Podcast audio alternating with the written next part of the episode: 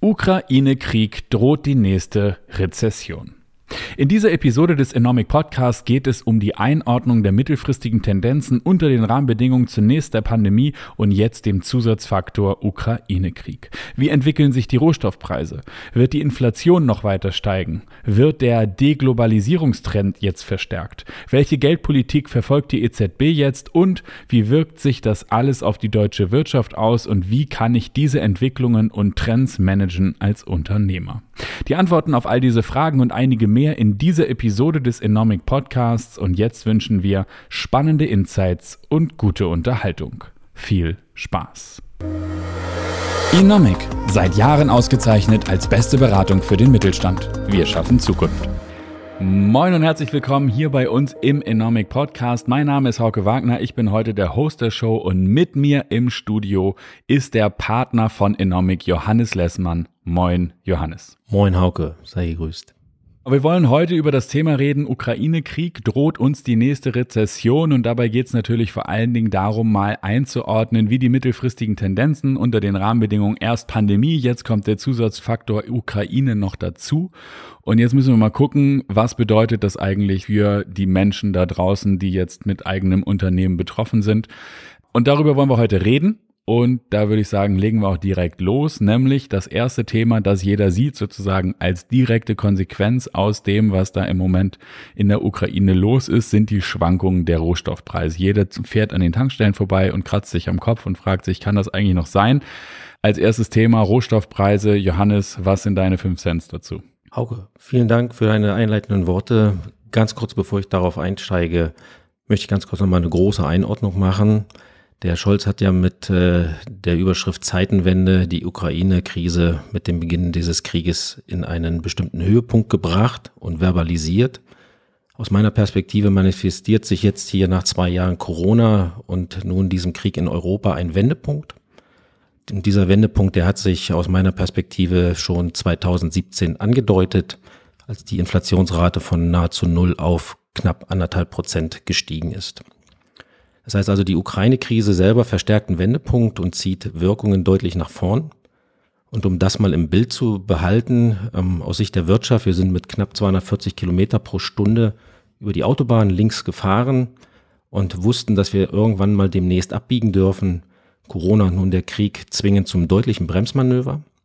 Und genau solche Handlungen sind immer mit einer gewissen Vorsicht zu genießen, da diese, je nachdem wie sie verlaufen, auch zu Unfällen führen können und damit dann auch eine Wirtschaft in eine Rezession führen. Und ich denke, dass das jüngste Beispiel mit dem Fall Lehman Brothers hier auch ein gutes Beispiel dafür ist, was dann so ein Unfall bedeutet. Stichwort äh, Rohstoffpreise. Diese Schwankung an den Rohstoffpreisen äh, oder an den Rohstoffmärkten ist nichts Neues. Ähm, wenn wir mal in die Historie gucken, haben wir mit der ersten und zweiten Ölkrise auch solche Ausschläge gehabt. Beides äh, sind Zeiten gewesen, wo wir dann im Anschluss in eine Rezession gemündet sind. Heute haben wir an den Rohstoffmärkten viel mit Sicherungsgeschäften zu tun. Das heißt also, die Akteure ähm, planen ein normales Wirtschaftsverlaufen. Und wenn wir um dieses Wirtschaftsverlaufen herum Abweichungen haben, dann kriegen wir diese Schwankungen. Wenn wir zu Zeiten Covid schauen, dann haben wir eine deutliche Schwankung zum Beispiel exemplarisch gehabt mit dem Zusammenbruch des Ölpreises in dem Moment, als wir den Lockdown in der Luftfahrtindustrie hatten. Jetzt mit, der Aus, mit dem Ausbruch des Krieges haben wir genau das Gegenteil. Wir haben an den Rohstoffmärkten Kriegspreise, sodass ich davon ausgehe, in dem Moment, wo das Thema Krieg in eine hoffentlich gute ähm, Situation wieder mündet und damit Frieden herrscht, dass wir hier eine Normalisierung, also einen Rückgang von Preisen in dem Markt sehen werden. Allerdings verglichen zu der Vor-Corona-Phase werden wir hier deutlich höhere Preise haben und damit äh, münden wir in das Thema Inflation als nachhaltige Entwicklung. Genau, das wäre nämlich genau auch das nächste Stichwort gewesen. Die Frage ist, hohe Preise können natürlich einmal den Sonderfaktor Ukraine äh, bedeuten. Du hast es gerade beschrieben. Es kann aber natürlich auch was mit der Inflation zu tun haben. Die ersten Meldungen, dass die Inflation nun steigt, sind schon draußen. Was ist dein Ansatz zum Thema Inflation?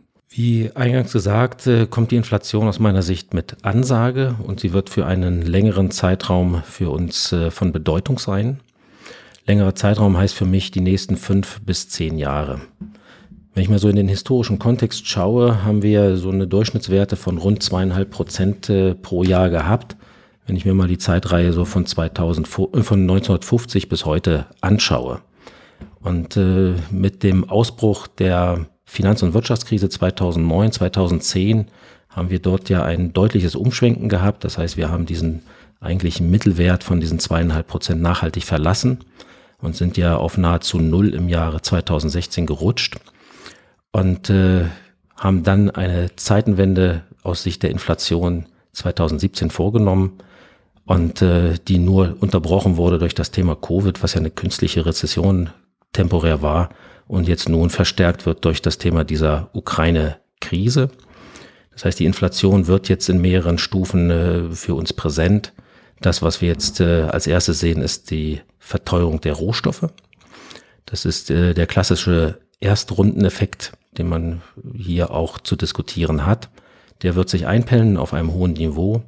Das zweite, was dann kommt, ist der Zweitrundeneffekt aus Sicht der Löhne. Das heißt, wir können davon ausgehen, dass äh, hier mit diesem Anziehen dieser Rohstoffpreise auch die Lohnforderungen steigen werden. Und der dritte Punkt, äh, der von Bedeutung sein wird, der bisher heute eine untergeordnete Rolle in der Diskussion ist, ist das Thema der Deglobalisierung. Das heißt also, die Deglobalisierung wird einen Drittrundeneffekt mit sich bringen. Insofern heißt das, diese sogenannten Skaleneffekte dieses globalen Wirtschaftens durchbrochen werden. Du sagst Deglobalisierung.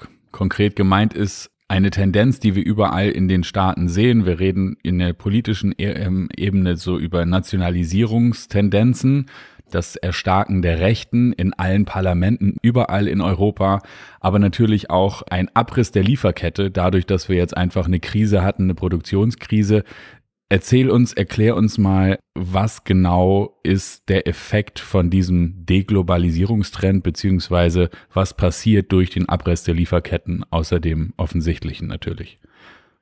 Uns ist in der Corona-Krise das erste Mal so richtig bewusst geworden, was die Globalisierung unter der Überschrift Optimierung in der gesamten Supply Chain in einer deutlichen Abweichung vom Normal bedeutet. Das heißt also, wir haben das erste Mal seit sehr, sehr langer Zeit überhaupt äh, die Situation gehabt, dass bestimmte Produkte, Produktgruppen nicht mehr beziehungsweise nicht jederzeit verfügbar waren. Und diese Ukraine-Krise verstärkt dieses Thema noch mehr. Und äh, heute diskutieren wir das Thema zum Beispiel über Kabelbäume. Vom halben, dreiviertel Jahr war das Thema mit der Chipkrise ähm, überall präsent. Im Kern ähm, sind dies aber keine Themen, die aus Sicht der Corona äh, oder der Pandemie beziehungsweise dieses Ukraine-Konfliktes heraus äh, entstanden sind, sondern wir müssen wesentlich weiter vorne ansetzen. Mit der Wahl von Donald Trump, der das Thema America First formuliert hat, ist eine grundsätzliche politische Neuordnung auch nach außen getreten. Und dieses Thema America First kam ja aus der Diskussion von den Handelsdefiziten, die zum Beispiel zwischen Amerika und China ähm, sehr stark vorherrschen und damit äh, sehr stark politischen Charakter haben und damit auch verbunden eine Diskussion in Richtung Europa. Und damit war eigentlich schon der große Grundstein gelegt, äh, diese in sich optimierten äh, Supply Chains jetzt in Richtung einer ja, Rückwärtsbewegung hin zu sehen. Das heißt also, dieses Optimum, was wir aus diesen Skaleneffekten der globalen Produktion haben, die durchbrechen wir jetzt, weil wir dort jetzt mehr in Richtung der Produktion vor Ort denken müssen, was im Übrigen auch zum Beispiel die äh, Bekleidungsindustrie ja schon seit längerem in eine Diskussion gebracht hat, die aus meiner Perspektive ja eine der ganz großen ähm, Globalisierungsbefürworter war aus der Sicht des Fast Fashion und wir auch dort äh, ja wieder einen Rückwärtsgang äh, gemacht haben in Richtung schrittweisen Circular ähm, Economy. Und das wird sich jetzt auch in Zukunft äh, diesbezüglich verstärken. Und dann, damit verbunden ist natürlich auch dann äh, die entsprechende Diskussion, wie verhält sich das im Bereich der Inflation? Und diese Inflation ist ja dann auch ein Riesenthema der Zentralbankpolitik, sei es in Europa, sei es in Amerika oder weltweit. Genau, das Thema Geldpolitik der EZB, lass uns das noch eine Frage zurückstellen. Ich habe nämlich eine Zwischenfrage davor ja. noch. Vielleicht kannst du einmal etwas erzählen, wie der Zusammenhang ist zwischen, weil das, glaube ich, jemandem, der nicht Volkswirtschaftslehre studiert hat, nicht unmittelbar klar ist, Wie ist der Zusammenhang zwischen Außenhandelsdefiziten und America First? Also wie passt sozusagen das Außenhandelsdefizit zusammen mit der Nationalisierung der Politik? Das Handelsbilanzdefizit, äh, was äh, Amerika zum Beispiel mit China hat, ist ja, äh, sagen wir mehrgleisiges. Wir haben ja durch diese große Supply Chain ja viel in Richtung Produktionsverlagerung Richtung China gehabt und damit auch ganz große Effekte in Richtung von Preisreduktionen hin zum Endkunden. In Richtung Amerika hat das sehr stark eine Bedeutung bekommen, weil dort ja auch eine gewisse Deindustrialisierung in den klassischen ähm, Industrien ähm, mit sich gebracht hat. Äh, Stichwort Autoindustrie, wenn man dann auch mal Richtung die, ähm, Detroit und so weiter schaut. Und äh, dieses Thema hat natürlich auch etwas mit äh, Arbeitsmarktpolitik zu tun. Und äh, das heißt also, Amerika hat den ganz klaren Willen, in dem Zusammenhang äh, Arbeit mehr vor Ort zu haben, um diese Handelsbilanzdefizite, also das heißt durch den Einkauf von Waren aus äh, Asien heraus, diese Gelder und diese Gewinne, die dorthin verlagert werden, wieder zurück nach Amerika zu holen. Und äh, diese Diskussion gilt ja jetzt nicht nur in Richtung äh, Asien, wo sich natürlich dort auch äh, zwei Weltmächte entsprechend treffen, sondern es hat ja auch etwas mit Europa und dann auch im Speziellen mit Deutschland zu tun. Deutschland, der äh, ein Land, was ja nun aus Sicht des Exportes ja Weltmeister ist. Das heißt also auch dieses Thema Deglobalisierung ist ein ganz empfindliches für uns in Deutschland, weil wir wahrscheinlich eines der großen Leidtragenden dieser Deglobalisierungspolitik sein werden. Genau. Und nun kommen wir dann doch zur EZB und der Geldpolitik und den Risiken, die sich daraus ergeben. Die EZB ist ja eine der möglichen äh, Stellschrauben für Außenhandelsüberschüsse oder Defizite, wenn man jetzt sozusagen Amerika als einen Player und Europa als den anderen Player denkt, weil wir ja im Euroraum sind. Du sagst, es gibt Risiken aus der EZB-Politik. Warum? Ich würde diese Risiken gerne mal mit Unsicherheiten zunächst formulieren, weil je nachdem, wie die äh, EZB-Politik der Zukunft sein wird, diese natürlich auch äh, sowohl Chancen als auch Risiken und damit dann auch Verstärkung in Richtung der Frage, sind wir in einer Stagflation oder münden wir in eine Rezession, dann äh, haben werden. Warum? Weil äh, wir haben mit der, ich sag mal, bezogen auf Europa, mit der EZB-Politik ja eine doch sehr starke Politik, die hier die einzelnen Nationalstaaten Europa refinanziert wir haben ja das gesehen durch die deutliche Reduktion von Kapitalmarktzinsen, gleichzeitig das kontinuierliche Ausbauen der entsprechenden Geldmenge und im Zusammenhang mit der Inflation stellt sich jetzt mir die Frage, wie wird sich jetzt die Politik der Zukunft in dieser Richtung gestalten? Wir haben seit, äh, ich glaube, 2016, 17 ähm, erstmalig, und zwar aus der Zeitreihe seit 20, äh, 25 Jahren, negative Realzinsen. Und diese negativen Realzinsen sind ja ein, ich sag mal, Damoklesschwert. Mal ganz simpel ausgedrückt, äh, derjenige, der Geld hat, ähm, der, dem wird das genommen.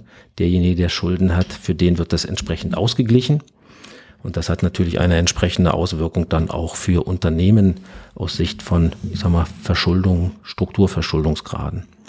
Das heißt also, solange die EZB in dieser negativen Realzinspolitik äh, verbleibt, ist aus meiner Perspektive heraus doch eine gewisse Stabilisierung ähm, gegeben. Für Unternehmen selber bedeutet das natürlich äh, genau der Umkehrschluss.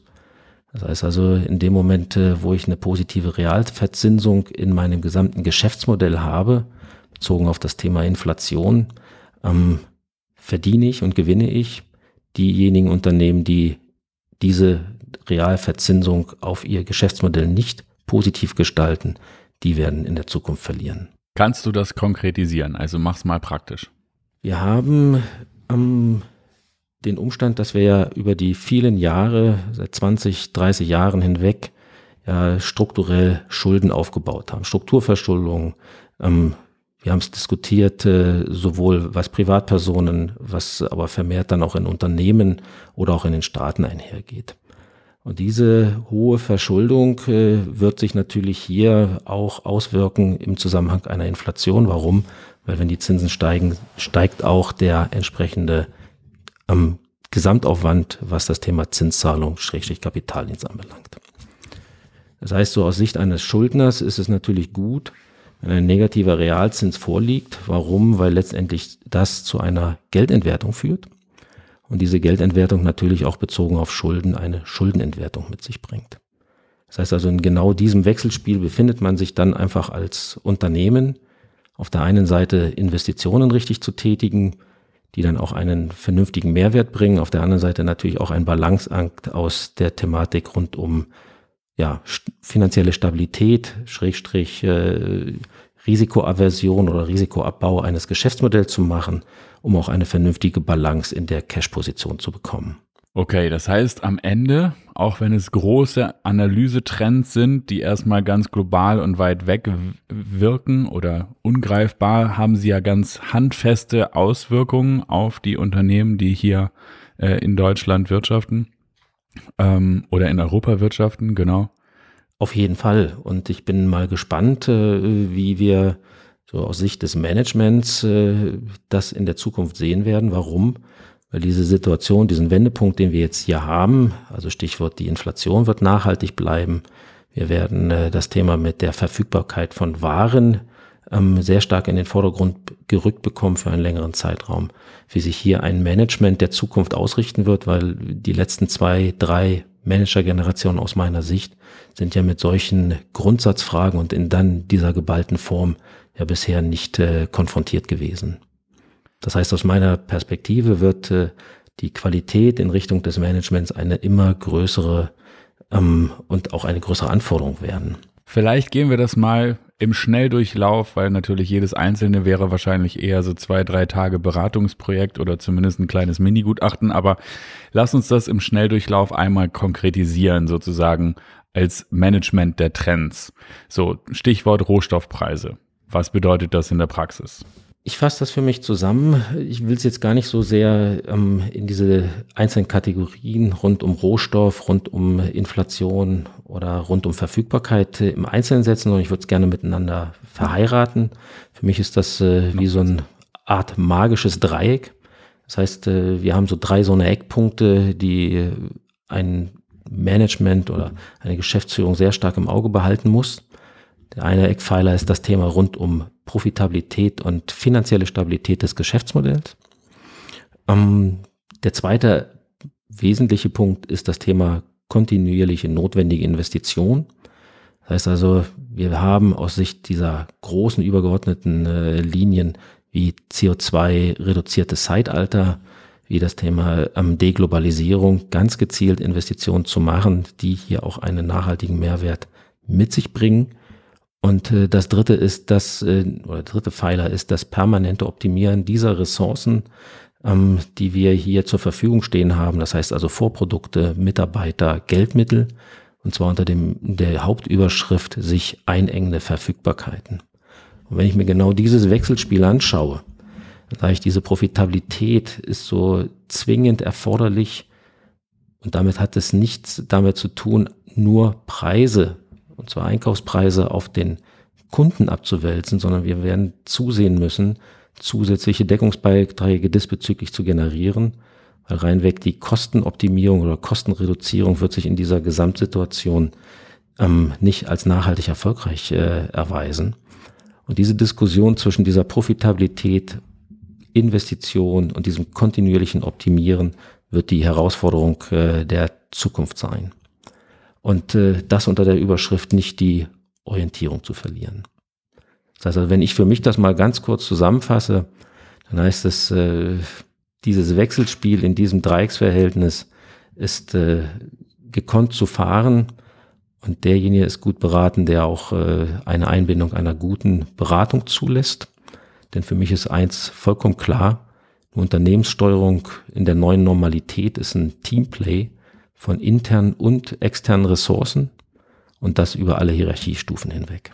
Was wäre denn dann der konkrete, dein konkreter Tipp, um optimal aufgestellt zu sein? Also was ist der erste? Wir haben jetzt schon mal angefangen. Es sind die sozusagen die Analysen der unterschiedlichen Einflussfaktoren natürlich. Und dann kommt Preiserwälzungsstrategien sind wichtig. Dabei im Auge zu behalten, äh, ähm, wie preisdurchsetzungsstark bin ich? Also bin ich in einer preisführenden oder in einer preisnehmenden Situation. Ähm, wie ist mein Geschäftsmodell ausbalanciert aus Sicht der finanziellen Stabilität im Hier und Jetzt und in Richtung der Notwendigkeiten für die Zukunft? Kriege ich es organisch hin, dieses Geschäft nach vorne gerichtet weiterzuentwickeln, unter dieser zwingenden Notwendigkeit kontinuierlich die Profitabilität zu steigern oder muss ich äh, über anorganischen Einkauf hier ähm, eine Stabilität herbeibringen? Das heißt also aus meiner Sicht wird auch das Thema rund um M&A-Aktivitäten eine weiterhin große und bedeutende Rolle in diesem Umfeld äh, spielen. Und nun aber zum Schluss nochmal sowas wie ein Blick in die Glaskugel. So, wir wissen es alle nicht genau, was passieren wird, aber wohin steuert die Wirtschaft in Europa deiner Meinung nach? Und was leitet sich aus deiner Einschätzung ab für die Praxis des Unternehmens? Wir haben in einem globalisierten Umfeld sehr stark von der Globalisierung an sich profitiert. Drehen wir also dieses Szenario um und kommen schrittweise in eine Deglobalisierung, werden wir zwar aus Sicht Europa und dann in speziellen Deutschland auch diese Situation in der Weise spüren, dass wir einen bestimmten Preis dafür zahlen werden. Das heißt also, die Skaleneffekte der Globalisierung, die werden wir in Teilen verlieren. Um den Skaleneffekten etwas entgegenzusetzen, eine Kompensation zu machen, werden wir sinnvolle Investitionen tätigen müssen. Und diese Investitionen werden auch in das Thema Automatisation, Digitalisierung laufen, um auch hier die Skaleneffekte dann auch ein Stück weit kompensiert zu bekommen. Wir werden eher mit Risiken konfrontiert sein als mit Chancen. Denn auch diese Deglobalisierung und diese Diskussion äh, zum Beispiel von China rein in eine binnenorientierte äh, Wirtschaft wird uns das Thema Wachstum etwas nehmen.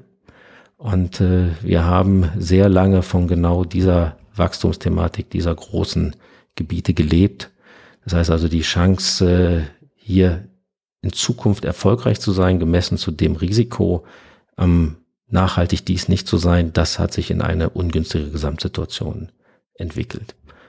Und die Frage ist für mich noch nicht beantwortet, ob wir letztendlich über einen längeren Zeitraum so eine Seitwärtsbewegung, so eine Stagflation machen oder ob wir auch zwischendurch hier in rezessive Phasen münden werden. Und diese Frage, die wird letztendlich auch finanzpolitisch über so etwas wie eine europäische Zentralbank, über die Fed etc. dann auch entsprechend gesteuert. Dann, lieber Johannes Lessmann, ich danke dir herzlich für deine Einschätzung, Einordnung und äh, dass wir das Ganze mal ins Verhältnis zu den aktuellen Geschehnissen, vor allen Dingen mit Blick auf die Ukraine, äh, setzen konnten. Und für den Fall, dass es noch eine konkrete Frage gibt, die wir jetzt hier nicht beantwortet haben, kann man dich natürlich auch oder uns per E-Mail erreichen. Die E-Mail findet ihr in den Show Notes. Und darüber hinaus würden wir uns natürlich freuen, wenn ihr uns auch abonniert oder uns einfach einen Kommentar in die Podcast-App schreibt, egal wo ihr uns gerade hört. Und ich würde sagen, lieber Johannes, bis zum nächsten Mal. Vielen herzlichen Dank. Hauke, vielen Dank für deine Zeit und bis demnächst. Tschüss. Inomic. Wir schaffen Zukunft.